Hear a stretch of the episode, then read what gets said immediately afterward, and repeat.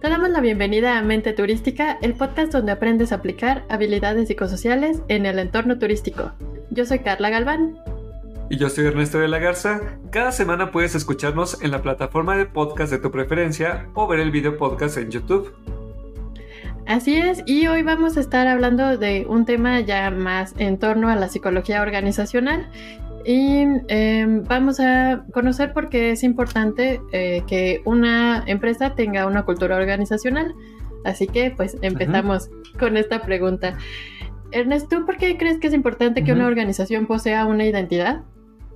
Claro que sí, es muy importante porque sirve para proporcionar un sentido de identidad en la organización, generando un compromiso tanto con las creencias como con los valores de la misma.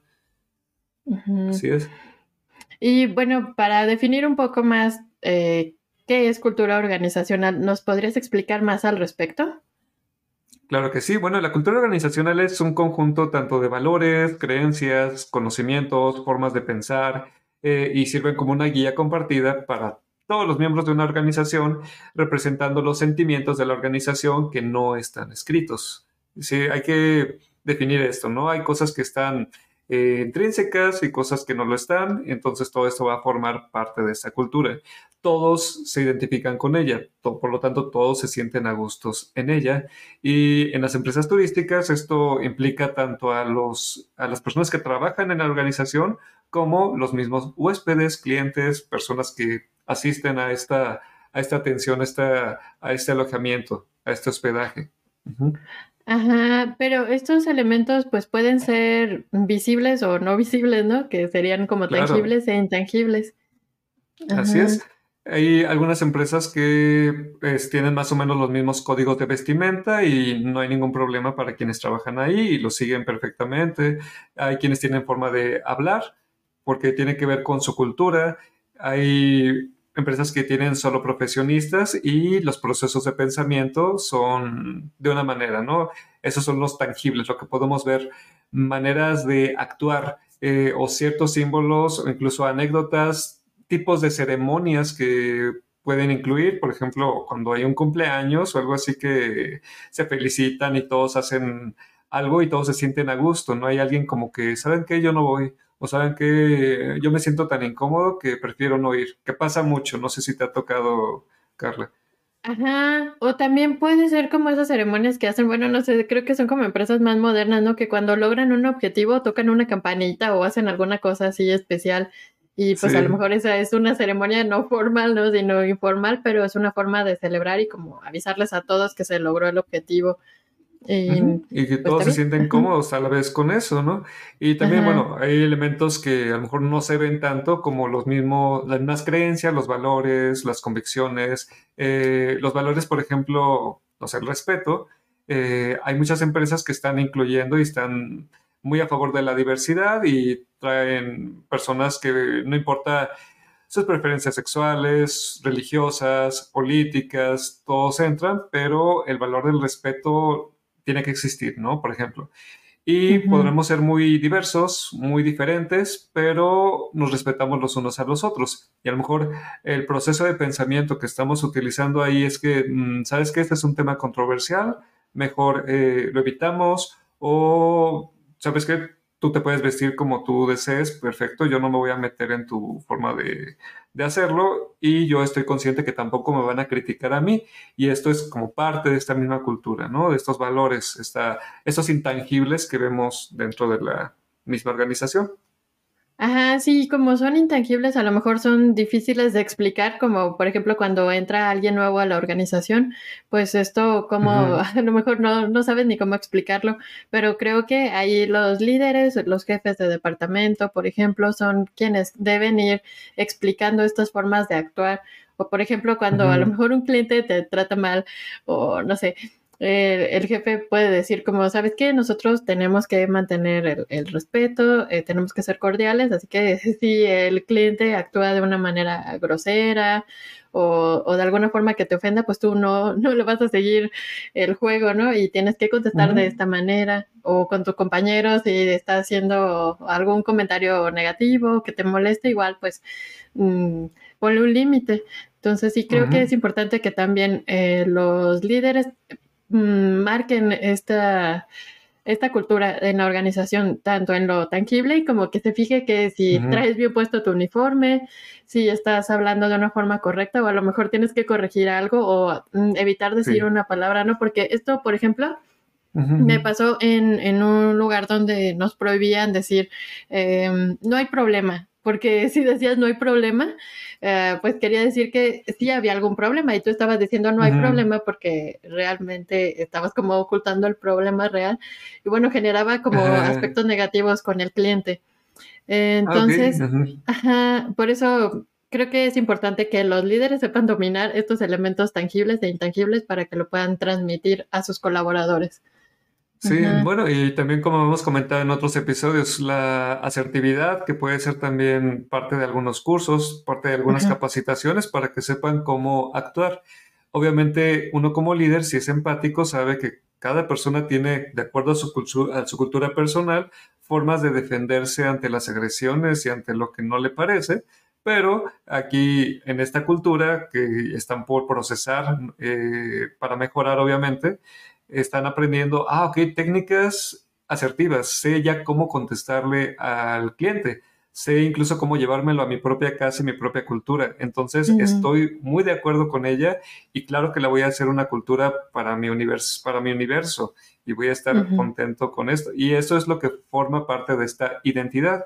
Yo no nada más forma parte de aquí de, del lugar donde trabajo, sino que también me lo llevo a mi casa y a otras áreas y ya, ya es una identidad muy particular, ¿no? Algo que me cambió para bien.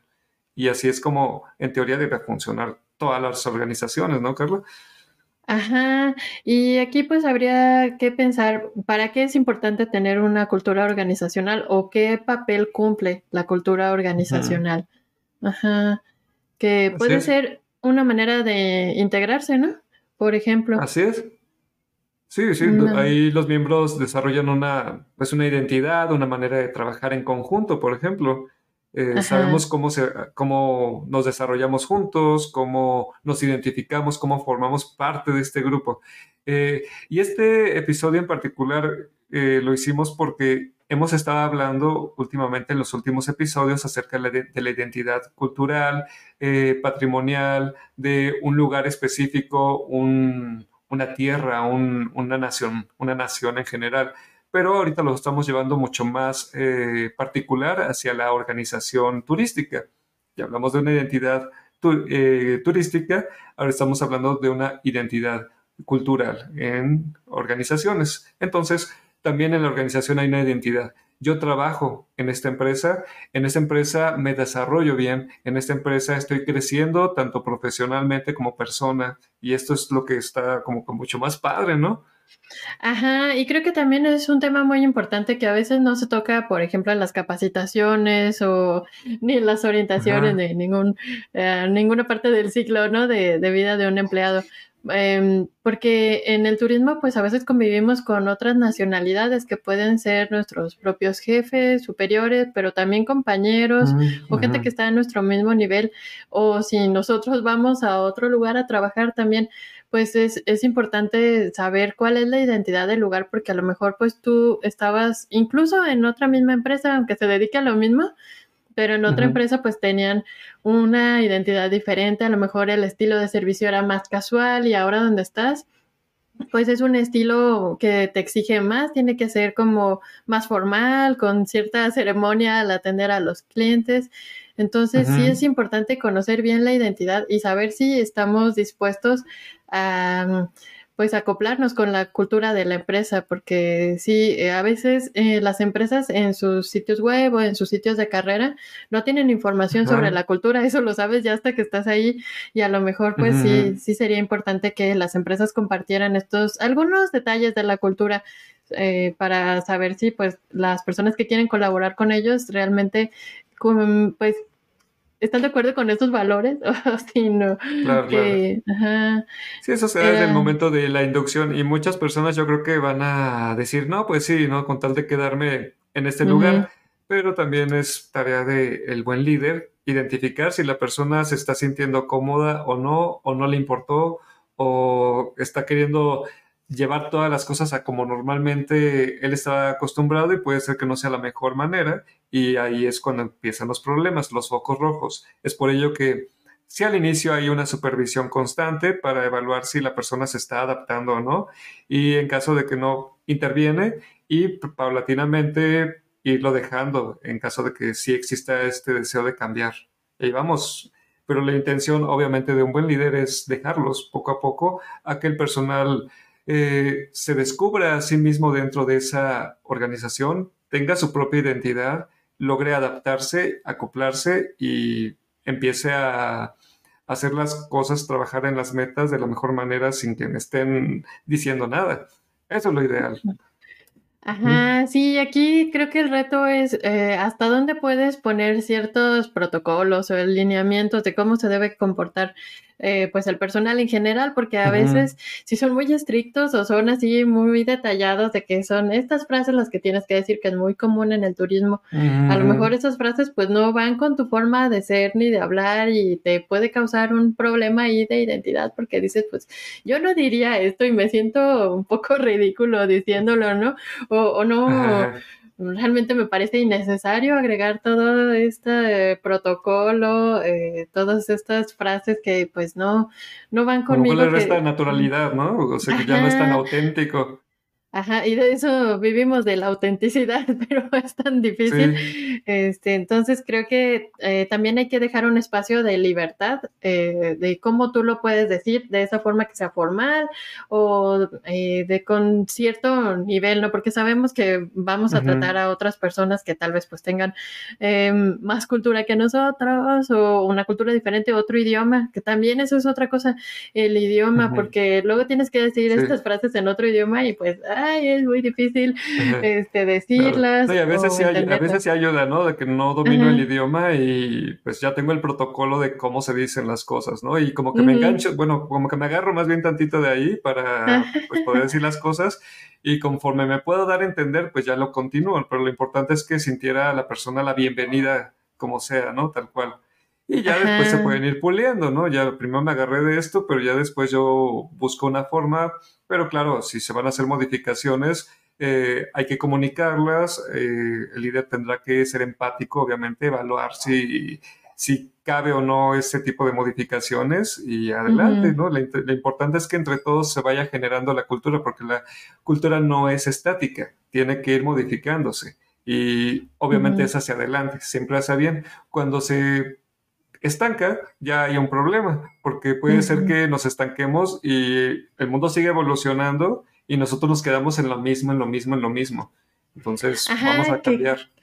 También esto es parte de lo que pasa porque a veces estos lineamientos que te dan pues son de otro tiempo, a lo mejor 20, 30 años cuando se creó esa marca y pues ya no, el servicio ya se ve mal, si es así de anticuado, necesitas refrescarlo un poquito, darle otro sentido y también que te expliquen un poco el contexto porque sí, me ha pasado que a veces es, esta frase es la que puedes decir, ¿no? En este otro idioma y pues a lo mejor tú no entiendes bien a qué se refiere y si el huésped, por ejemplo, te contesta con algo que vaya en ese sentido y tú no sabes más que decir esa frase, entonces sí, ya te puse en un problema, ¿no? Más grave. Ajá. Y son detalles, ¿no? A lo mejor si te pasa una vez que puede, claro, es parte, todas estas crisis nos ayudan siempre a, a ser mejores, esto hay que comentarlo con el buen líder. Eh, que va a evaluar la situación. No, no, pues sí, a lo mejor estaba en miles de situaciones que resolver y no había pensado eso en particular. Y, ay, pues es el mismo, el mismo problema que nos está sacudiendo una y otra vez. Entonces, no, no, no, ya hay que hacer un cambio. A ver, si necesitamos autenticidad, si necesitamos hacer las cosas bien, vamos a cambiar ciertas cosas. O sea, tienes que ir mm, a lo mejor con el, con el empleado, tienes que ir más allá por ejemplo, a saber qué es lo que quiere el cliente y en base a eso resuelves y no estás con simples frases eh, ya establecidas, ¿no? Todo el tiempo. Ajá, y es que luego, o sea, también hay clientes que como que se aprovechan de eso que suena tan formal y tan anticuado que hasta les da risa porque sí también me ha tocado que a veces tenemos que contestar el teléfono pues en otro idioma porque es el idioma de los clientes y este, y a veces como que ellos escuchan eso y hasta te hacen una broma al respecto, y entonces tú tienes que saber cómo responder de una manera formal y dando buen servicio, pero sí, también me ha pasado eso y, y entender pues que es una broma y, cómo le vas a contestar eh, bien, pero y a continuar dando tu servicio, ¿no? Entonces, y, a veces también está por economía, ¿no? Estás desperdiciando mucho tiempo en, en, una frase ya protocolaria y las personas están así de, bueno, a ver a qué hora ya dame el, al grano, ¿no? Sí, también. exactamente, quiero que me des esto ya rápido. Ah, sí, gracias por su comprensión, ¿no? No, pues... Este, estamos haciendo todo lo posible por darle el mejor servicio. Sí, que ya quieres. sí, obviamente, sí, se tienen que a veces romper un poquito las reglas y esos protocolos, pero sí se tiene que comentar con con el líder, ¿no? Por, por, si hay algún problema, por si el líder no se lo toma bien, ver la manera de negociar. Por eso pues, también les, les comentamos que tenemos otros, otros episodios sobre comunicación asertiva, que es la que les va a ayudar mucho a ver la manera en que van a negociar y hablar de estos temas sin verse agresivos. realmente cualquier cambio es una agresión, entonces vamos a hacerlo de la mejor manera, negociando.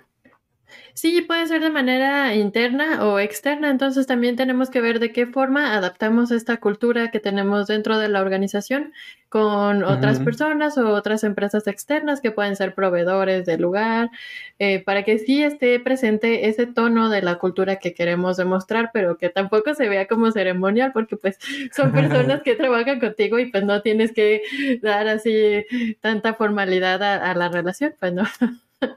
Así es. Y bueno, todo depende de la cultura del lugar. Hay lugares que a lo mejor son demasiado estrictos, ¿no? Y pues así es. Y la gente se siente a gusto y le gusta de esa manera. Si las funciona en ese momento así, perfecto. Pero claro, como les acabamos de mencionar, todos evolucionamos y puede ser que lo que te servía en ese momento ya no te sirva en el futuro. Cada generación es distinta. Y que de hecho, ah, qué interesante, porque bueno, más adelante vamos a hablar acerca de cómo motivar a las diferentes generaciones.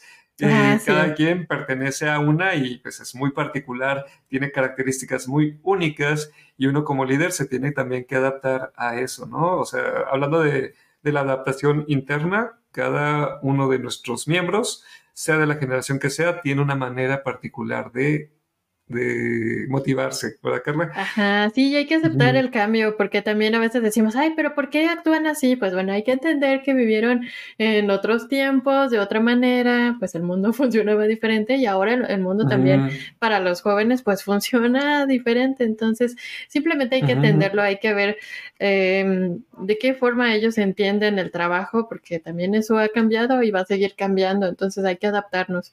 Ajá. Exactamente. Sí, sí, por ejemplo, el valor del respeto era parte de esta identidad, tenemos que respetar la forma de pensar de todos en general. No llegar exigiendo, es que yo quiero que me respeten. Sí, pero yo también tengo que ser coherente con ese valor, también tengo que respetar. Esa es la diferencia. Y también entender el respeto pues es diferente porque a lo mejor tú crees que estás respetando a la otra persona al dirigirte de cierta manera, pero la otra persona esperaba que le dijeras, no sé, por su título profesional o de alguna otra forma y tú dices, no, pero no importan los títulos. Y no es que no le estés respetando, pero es tu forma de ver las cosas, el respeto, la formalidad. Y cada que hay una, una, un malentendido hay que aclarar las cosas. Por eso también está la asertividad. En este caso, por ejemplo, sería la pregunta pregunta asertiva. Eh, oye, como que siento que te ofendí, pero como que no me quedó claro por qué, me podrías explicar. No, es que tú tienes que saber que yo tengo un título y me tienes que respetar. Ah, ok, bueno, ¿qué te parece si hablamos en otro momento? Para que pues estemos más tranquilos, entiendo tu punto, pero vamos a, a decirlo de tal forma que nos entendamos. Puede ser que llegue ese momento, y fíjate que pues estuve pensando en lo que me decías y sí, o sea, hay una línea de respeto, una jerarquía, tengo que respetarla. Creo que eso fue lo que te molestó, pero si hay otra cosa de, de buena manera y con respeto, me gustaría que me lo comentaras para pues, evitar ese tipo de problemas, ¿no? Sería una de tantas estrategias asertivas que podríamos aplicar en caso de que haya malos entendidos, porque es parte del proceso de, adaptación y tenemos que entenderlo de esta manera.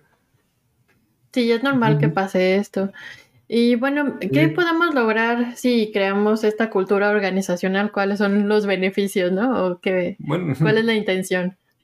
Claro, bueno, principalmente porque vas a guiar las actividades para que los trabajadores cumplan objetivos sin ser supervisados ni dirigidos constantemente, ¿no? O sea, ya sabemos cómo va a funcionar, cómo va a realizarse, de acuerdo a lo más evolucionado que hemos pensado hacer las cosas, así es como van a, estarse aplicando. Entonces, es esta dirección con la intención de que cada quien haga sus funciones sin que estén encima de ellos. Esa es una. ¿Qué otra podría ser, Carla? Yo creo que también eh, define límites y es lo que te diferencia de otras organizaciones, porque tú dices, bueno, si nosotros hasta aquí llegamos, o inclusive con los huéspedes, a veces te piden unas cosas que son un poco difíciles de conseguir y no es que les estén negando el servicio, pero a lo mejor pues por la, el mismo funcionamiento de tu empresa, pues no les puedes dar eso que están pidiendo, pero sí conoces a alguien que lo hace o que lo pide, por ejemplo, si quieren una vista que sea directa al atardecer, ¿no?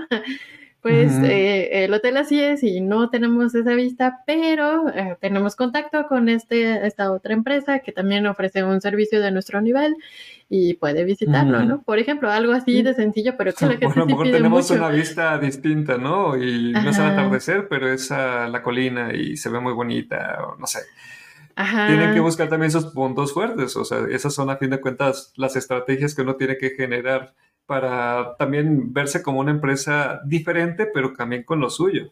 Como hemos comentado en la identidad, eh, cada quien se identifica con algo propio, algo muy que presumir. También un hotel, un restaurante, cualquier otra empresa tiene algo muy particular que, que se puede lucir. A lo mejor no somos igual al, al, otro que usted está esperando, pero tenemos esto y esto y esto. Y eso está padre también. Sí, y está bien también diferenciarte con las otras empresas, porque así, digamos, si recomiendas, porque esto no, no le gusta a la mayoría de las empresas, pero creo que no está mal recomendar a alguien más que ofrece otra cosa, porque así eh, te vas a diferenciar, así cuando la gente vaya a otro lugar va a decir, no, pues si el servicio es bueno aquí, pero es mejor donde me estoy hospedando. Entonces va a regresar contigo y se va a dar cuenta de las diferencias que hay. Entonces, esto no, no es, digamos, como algo malo, pues al, contrario, te puede beneficiar recomendar a alguien más. Claro, ¿no? Y, a lo mejor con esto, a lo mejor están más satisfechos porque me resuelven, porque me dan alternativas, porque aunque ellos no lo tengan todo, buscan otras maneras y son honestos ante todo la honestidad que puede ser parte también de estos valores que forman parte de esta cultura. Y hay muchos líderes que así lo manejan. Saben que no le mientan a los clientes. Hay que ser auténticos. Y tampoco nosotros, por coherencia, vamos a mentirle a nuestros trabajadores. Si le estamos prometiendo un tiempo libre, un día libre o ciertos incentivos por ciertos trabajos que he estado haciendo, tengo que cumplir con ellos. O sabes que también si no pude porque en la gerencia me lo prohibieron, oye, sabes que hubo tal problema, quiero ser honesto contigo porque es parte de los, de los valores de esta misma cultura, de esta misma empresa. Entonces, mira, no te puedo dar esto tal cual, pero te puedo ofrecer otras alternativas. Ajá, sí, exactamente la coherencia, que esta cultura no es solo con los externos, al contrario, también es parte de la organización y es la forma de transmitir el sentido de identidad a todos los miembros de la organización. Así trabajamos aquí y lo mismo que eh, le damos a los huéspedes, a los clientes, a los proveedores, también te lo damos a ti como colaborador, ¿no? Que es el respeto, por ejemplo, la confianza, todos estos valores y, al transmitir estos valores dentro de la organización, pues también eh, generas un compromiso con algo más grande que solo hacer bien tu trabajo y actuar de la manera en que eh, te lo marca la cultura organizacional. Va más allá que solo eh, algo de un trabajo. Em, también pues implica que te vas a ser un mejor profesional porque estas em, habilidades que aprendas dentro de esta cultura pues la puedes aplicar en la próxima empresa donde trabajes o, o de alguna otra manera dentro de tu vida profesional. Así es, que todos crezcan. Bueno, también es que puedes mantener la unión en la organización al proveer protocolos de acción. pero como ya lo mencionamos, hay protocolos que pueden ser demasiado estrictos o que no evolucionen, entonces tenemos la obligación de hacer que las cosas cambien para mejorar, para no hacer las cosas tan estrictas como, como ya lo habíamos mencionado, ¿no? Evoluciona la cultura, evolucionamos todos y algo tan importante también que habíamos comentado en la otra, en, los otros episodios sobre la identidad cultural, Carla, es que al pensar muchas personas que visitan ciertos lugares que consideran exóticos, piensan que es una cultura que no está evolucionada y que tampoco tiene derecho a evolucionar ni tener eh, acceso a tecnología, etcétera. Entonces, también eso se le hace ver al mismo turista, al mismo visitante. No estamos aquí como para entretenerte de tal forma. No somos una cultura menor. Eh, somos eh, personas igual de respetuosas, igual de evolucionadas como tú y estamos eh, capacitados para darte la mejor atención y también tenemos protocolos aquí establecidos, pero también tenemos una forma auténtica de recibir a una persona con medios y tecnologías, con valores y todo lo que implica una buena organización. Sí, y lo más importante es que tu cultura realmente refleje también tus valores y lo más fácil pues sería ponerlo en una frase que sea simple y que eh, tanto tus colaboradores como eh, los proveedores externos y tus clientes entiendan que es digamos la base de tu cultura. Y aquí tenemos un muy buen ejemplo dentro de la industria turística que es este el ejemplo de la cultura del Ritz Carlton. Nuestros hoteles tienen un lema eh, el que es eh, damas y caballeros sirviendo a damas y caballeros. Y esta simple frase, pues realmente te dice todo de la cultura y de los valores de la empresa y de todas las interacciones que se dan dentro de la empresa con los mismos colaboradores, con los superiores, con los jefes, pero también con los huéspedes. Estás poniendo a tu colaborador al mismo nivel que tu huésped, porque pues es una persona igual de valiosa, igual eh, también merece respeto y lo que hace también tiene un gran valor dentro de la empresa.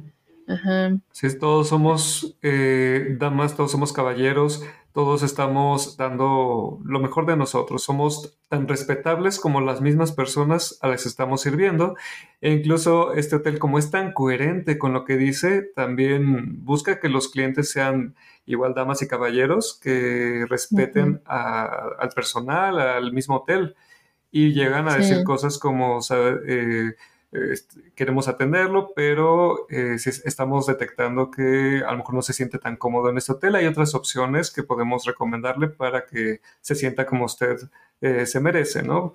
En pocas palabras, pues comentarle que aquí sigo, seguimos siendo damas y caballeros y queremos recibir también el mismo trato por parte de ustedes como clientes. Y esto también obviamente refuerza esa identidad y hace sentir mucho más comprometidos a los, a los trabajadores.